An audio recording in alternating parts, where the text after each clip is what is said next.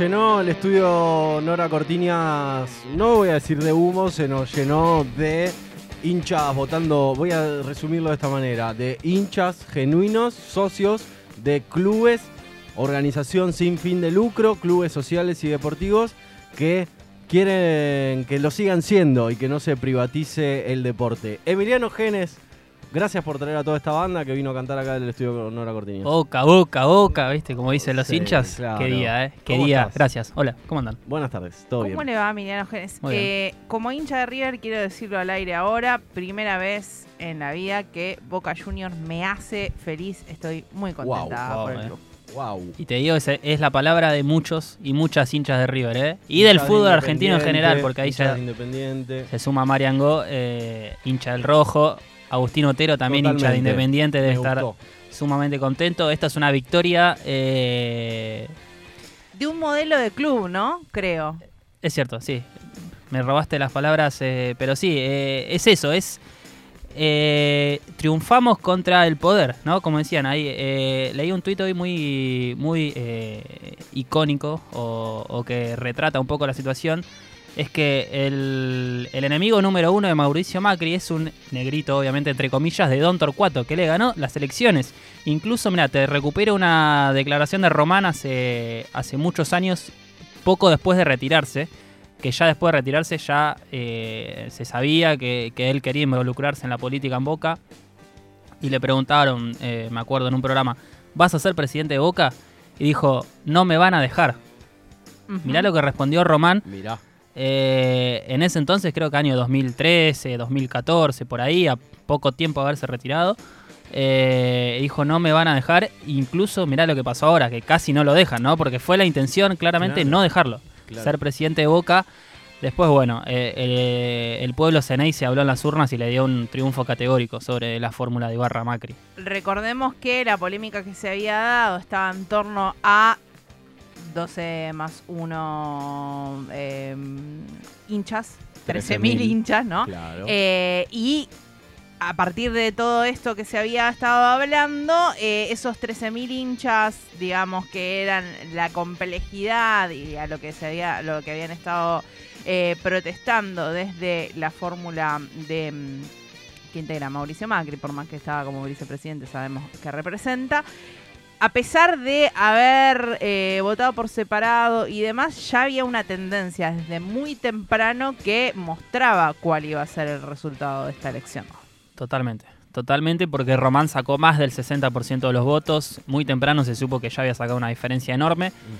Y más, eh, más allá de, lo que se palpaba, eh, en la jornada se quedó, quedó clarísimo. Primero que Mauricio Macri no se acercó a votar.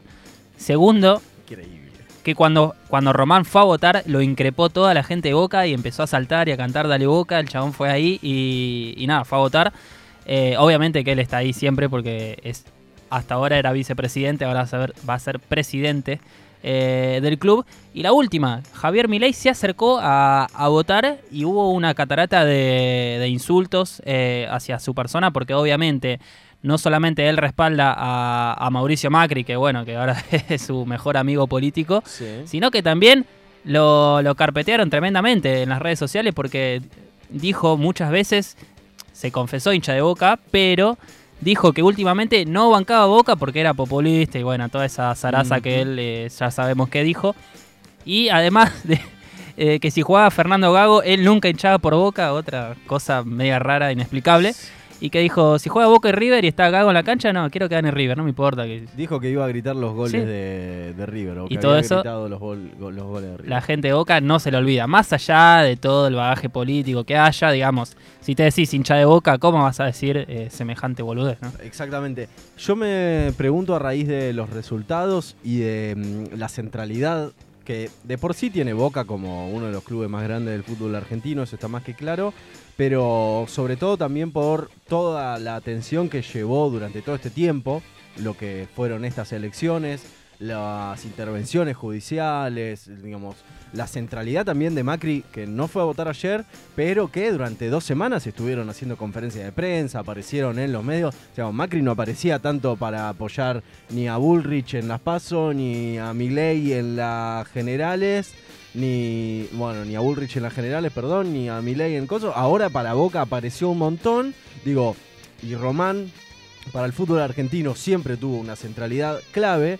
Pero yo no sé qué va a pasar ahora durante los próximos meses y durante toda su próxima gestión, porque de repente también hay una cantidad de atención puesta ahí que veremos cómo se desenvuelve todo esto. Digo, hay mucha guita, muchos intereses detrás. Macri movió todos los alfiles que tenía de la justicia para poder suspender las elecciones y le termina saliendo mal el tiro, lo cual también obviamente a nosotros nos pone muy contentos y muy contentas, ¿no? Sí, me parece que ya era más que nada para estorbar, ¿no? Todas las movidas políticas ahí o, judiciales que se hicieron. Creo que sabían que no, que no tenían chances de, de, ganar las elecciones e hicieron todo lo posible, digamos, para demorarlo, quizás para, para que no sucedan y quizás simplemente para demostrar el poderío que siguen teniendo o que sigue teniendo Macri dentro de, Boca o que quiere tener, ¿no? Porque en realidad eh, los socios y las socias eligieron a Riquelme como, como su nuevo presidente eh, para los próximos cuatro años, teniendo en cuenta que ya, que bueno, que era vicepresidente, que ya tenía un, un rol eh, preponderante ¿no? dentro de la institución. Y, bueno, muchos y muchas hinchas te lo dicen, ¿no? Más allá de, que haya, de, que haya, de que haya muchas críticas hacia, hacia su conducción, digamos, tenía bien en claro qué tipo de club quieren y qué tipo de club no quieren. O sea, quieren un club que sea de los socios. Esa es otra de las eh, de los cantos que se escucharon mucho en la jornada, que el club de los socios. Eh, y por supuesto que Boca tiene que seguir con los mismos valores que tiene y que quizás entienden que Boca hoy representa la resistencia, ¿no? Dentro de un contexto argentino que no, que no va para el mismo lado que está yendo Boca en este caso. Eh, sigue representando una resistencia Boca. Así que me parece que eh, fueron las elecciones, como, como bien lo decías Raque, históricas y también en los números, porque fue la, fueron las elecciones eh, más importantes de la historia del fútbol argentino con 40, poquito más de 43 mil socios. un montón los que se acercaron a, a votar. Así que bueno, me parece que es un hito para, para la historia política del deporte. Y esto de eh, poderes que la gente te quiera, que creo que quedó muy representado ahí, ¿no? Quien finalmente resultó ganador fue a votar con el cariño de la gente. A pesar de eh, no haber obtenido las victorias que todo el mundo hubiera querido llevar el año pasado, me parece que eh, los este socios, eh, este, este, año que pasó, ahí, lo decimos mejor, eh, los socios y las socias entendieron que eh, es otra cosa lo que estaba en juego, más que un título más o un título menos. Por supuesto, me parece que esa es la, conclusión que podemos hacer de las elecciones en Boca. decíamos, las más concurridas de la historia, con más de 43.000 socios, ganó Reumán. nada, Macri tendrá que esperar una vez más eh, y que le hicieron el topollillo, eh, porque mucha gente ahí eh, fuera de la cancha hizo el, famoso topollillo de, Román. Que bueno, que será el próximo presidente de Boca y que tendrá así como, como primera gran cuestión así a resolver el técnico, porque Boca está sin técnico después de, de que Jorge Almirón renunciara después de perder la final. Bueno, se barajaba alguna posibilidad. Bueno, Martín Palermo iba a ser el, entrenador si ganaba la fórmula de, Macri con Ibarra. Por supuesto que Palermo no va a ser el técnico de Boca porque ya sabemos qué vínculo tiene con, con Román y por supuesto que si estaba dispuesta a ser presidente de la otra fórmula no lo va a hacer eh, con Riquelme como presidente. Se barajaba que podía ser Gago, pero bueno, ya firmó en México. Eh, y nada, después algunas figuras, no sé, Diego Martínez de Huracán, aparecía también. Huracán porque ya renunció la Que ya lo querían eh, cuando estaba en Tigre, así que bueno, esa, digamos, es la, primera cuestión a resolver que va a tener eh, la nueva conducción de Boca. O la conducción que sigue, ¿no? Porque Román era vice, ahora sigue como presidente. Bueno, esa era la gran noticia, ¿no? De, Totalmente, una de las buenas del fin de semana en el mundo deportivo, sin ninguna duda. Totalmente. Y después, bueno, ¿se acuerdan que la semana pasada hablábamos de que todavía quedaban dos finales por resolverse, la final de la Copa Argentina y la final de la Copa de la Liga? Bueno, ya tenemos campeones. Estudiantes ganó la Copa Argentina, sí. con gol de Guido Carrillo le ganó a, Defensa y Justicia ahí en la Fortaleza en Lanús. Y después Rosario Central le ganó a Platense con un golazo de Lovera, eh, eh, 1 a 0 y se quedó con la Copa de la Liga. Bueno, ¿Ustedes creerían que acá termina el año futbolístico o no? Ok, queda ¿qué más. pasa ahora? Queda nos queda un partido más en esta convulsionada asociación del fútbol argentino, porque queda el trofeo de campeones.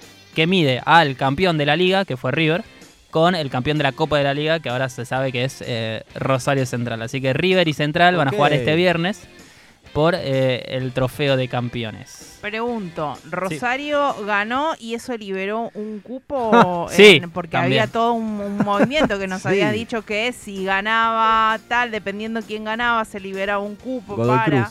Cruz. ahí está, sí. Godoy Cruz va a la Copa Libertadores con todo este quilombo que hubo, igual que Estudiantes que ganó la Copa Argentina, también va a ir a la, Copa Libertadores.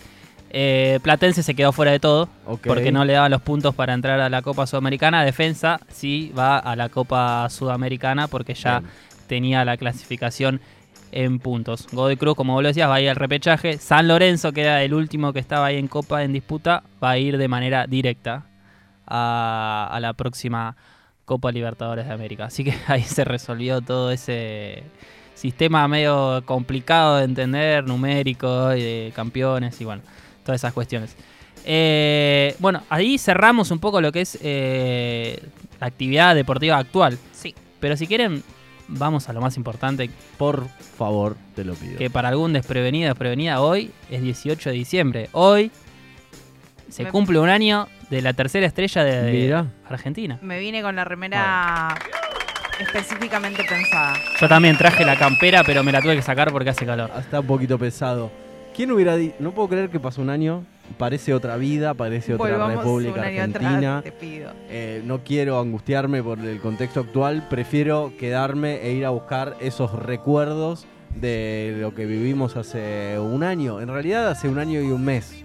Porque fue todo el mundo también. Qué linda canción. Sí, eh, y me, gustaría entablar un debate más, más allá de repasar que hoy es una fecha muy importante, también una fecha más, eh, perdón, una reflexión más eh, espiritual o filosófica. Mi vínculo con el deporte, y los invito a, ver que me compartan sus emociones, mi vínculo con el deporte no tiene que ver tanto con el resultado, sino con el proceso de, algo que me parece que te traslada, que, te mueve. Eh, que te mueve mucho, por ejemplo, a mí me encanta, obviamente, haber sido campeón del mundo, pero por ejemplo, quedarte con cosas como el camino o cómo te sentiste cuando pasaste a cuartos, a semis o, el abrazo con un amigo, con, tu viejo, no sé. Eh, un montón de cuestiones que quizás exceden el resultado deportivo. Vos no te vas a acordar, uy, sí, le ganamos a Australia, no sé. No, yo vuelvo y me acuerdo, uy, ese día, no sé, me junté con amigos y después hice tal cosa, tal otra. Eh, me parece que el mundial logra esas cosas, ¿no? Que trasciende quizás el resultado deportivo y te traslada a, una, a otra emoción. Y, no solamente la victoria, porque yo me acuerdo muy felizmente también, no sé, del Mundial 2010, del Mundial 2014. Es verdad que no ganamos. Pero igual te, recuerdan cosas bonitas, ¿no? Que siempre el, proceso, más allá de que no termine bien, tiene cosas eh, muy agradables que se vienen en el camino. Totalmente, y con algunos con algunos datos de color, digo que hoy con el, con el año cumplido, también uno los puede tomar con cierta gracia, y pero los nervios que vivimos durante ese mes, amiguitos, amiguitas, la cantidad de eh, invocaciones, congelaciones, eh, brujeraciones, la cantidad de siones que hicimos durante un mes para eh, terminar de resolver una situación que que también generaba, digo, mucha angustia y fue una liberación total el 18 de diciembre del 2022 que emocionante, emocionante lo que vivimos y yo creo que, digo, a pesar del contexto actual, hay una marca generacional ahí que a nosotros nos tocó. Eh, hoy leía algún tuit por ahí, ¿no? Una cuestión de todos estos jugadores y selecciones eh, congeladas en ese diciembre, quizás jugaron mal eh, con lo kármico. En el, terreno de la brujería se dice que toda cosa que vos hagas después de alguna forma retorna. Quizás políticamente estemos viviendo un poquito el resultado de toda esta magia mm, en conjunto. Yo también escuché el ciclo iniciado kármico con el chancho volador del helicóptero en Punta del Este se cierra o se cerraría, esperemos que se haya cerrado con el oso rosa gigante volando en la Breche el domingo a la medianoche en la Ciudad Autónoma de Buenos Aires, el domingo a la madrugada. que mm, también tiene que ver un poco con eso. Hay mucha gente que es devota de esta idea de vendimos el alma con el Mundial y terminó ganando Milei en el balotage en la segunda vuelta de este 2023. Yo creo que quedará para estudiarlo Todo tiene un precio. en la historia. Lo- igual, qué bien haber festejado esa tercera estrella. Uy, ¿sabes cómo Digo- me cuesta esa diatriba? Hay un montón de. Digo, me parece que no hay nadie que esté escuchando, que esté acá, que no, s- no sepa hace un año con quién estaba, dónde estaba, eh, con quién se abrazó, con quién lloró, con quién saltó. Ujú. Digo, son cuestiones que quedan y como decías, ¿no? Estos pequeños recuerdos del mundial que a mí me pasó de emocionarme haciendo un recuento para atrás de, bueno, cómo había llegado en mi vida el recorrido de los mundiales. Por ahí el primero que recuerdo es el de los 90, haberme quedado con la banderita argentina que mi madre nos había comprado para el festejo Hermoso. y que no fue festejo, pero que quedó una sensación linda, no sé, me parece que todos tenemos historias así y es lo importante, digo, cuando es alguna cuestión grupal, que también eh, eh, me surgió un recuerdo de algún lado, fue una fiesta popular en la cual no hubo casi accidentes ni, ni incidentes para lamentar. Con la cantidad de gente que se movilizó, me parece que habla un poco de cuando estamos juntos y cuando festejamos cosas juntas, eh, las cosas salen bien. Ojalá que ese espíritu podamos pasarlo no solamente de lo, de lo deportivo, sino también traspasarlo a lo social y ve- veamos en algún momento que, que la salida es colectiva. Así es. Bueno, a un año, ¿eh? A un año de, de volver a ser campeones del mundo, ¿eh? La tercera estrella para, para Argentina. Quedó, quedó atrás en el tiempo, pero no sé si se acuerdan que empezamos perdiendo. 2-1 con Arabia Saudita, Sí. resultado totalmente fuera de contexto. 2-0 a México, 2-0 a Polonia, 2-1 a Australia, 2-2 y 4-3 en penales a Holanda, 3-0 a Croacia, 3-3 con Francia, 4-2 eh, en los penales, con, un- con probablemente la mejor final de, de la historia de los mundiales, con uno de los mejores partidos de la historia del fútbol. No dicho por mí, sino dicho por un montón de, de gente experta eh, eh, en el fútbol. Así que bueno, nada, eh, vamos a ser campeones del mundo para toda la vida, lo vimos, Sí. pudimos festejarlo, pudimos sentirlo. Y, y eso es lo que vale. Me parece que sumándome a la reflexión de Raque, eh, por ahí eh, hay, hay reflexiones acerca de ¿para qué? ¿Para qué sirve el fútbol? Si vos no estás jugando en realidad, son 11 pibes que están con la camiseta de tu país, pero vos no estás jugando. ¿Por qué te sentís feliz por eso? Y bueno, quizás nunca tenga explicación todo lo que sentimos cuando, cuando Argentina juega un mundial, pero, pero la verdad es que lo sentimos. El fútbol corre en nuestras venas y, y no podemos evitar eh, emocionarnos en todos los escenarios, ¿eh? porque nos emocionamos mucho en la victoria y también nos emocionamos mucho en la derrota. Entonces me parece que como conclusión es que el fútbol nos emociona en todos sus aspectos. Así que nada, es un placer compartirlo siempre con, con gente que le pasa lo mismo. Así que hermoso. Eh, y para cerrar, eh, dije, hoy voy a elegir una canción, hoy, Ah, bueno. hoy voy a hacer un esfuerzo intelectual. Bien.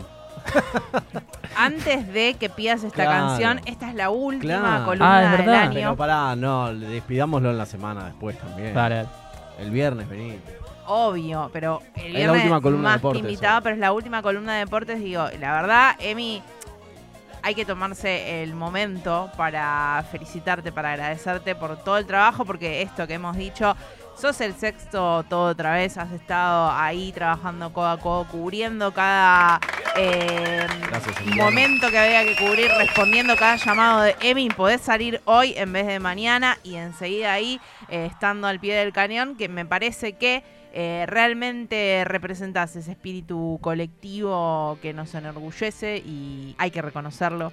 Muchas gracias. Un talento. no, gracias a Emi. Genés. Te respondo como los futbolistas. No, gracias a vos.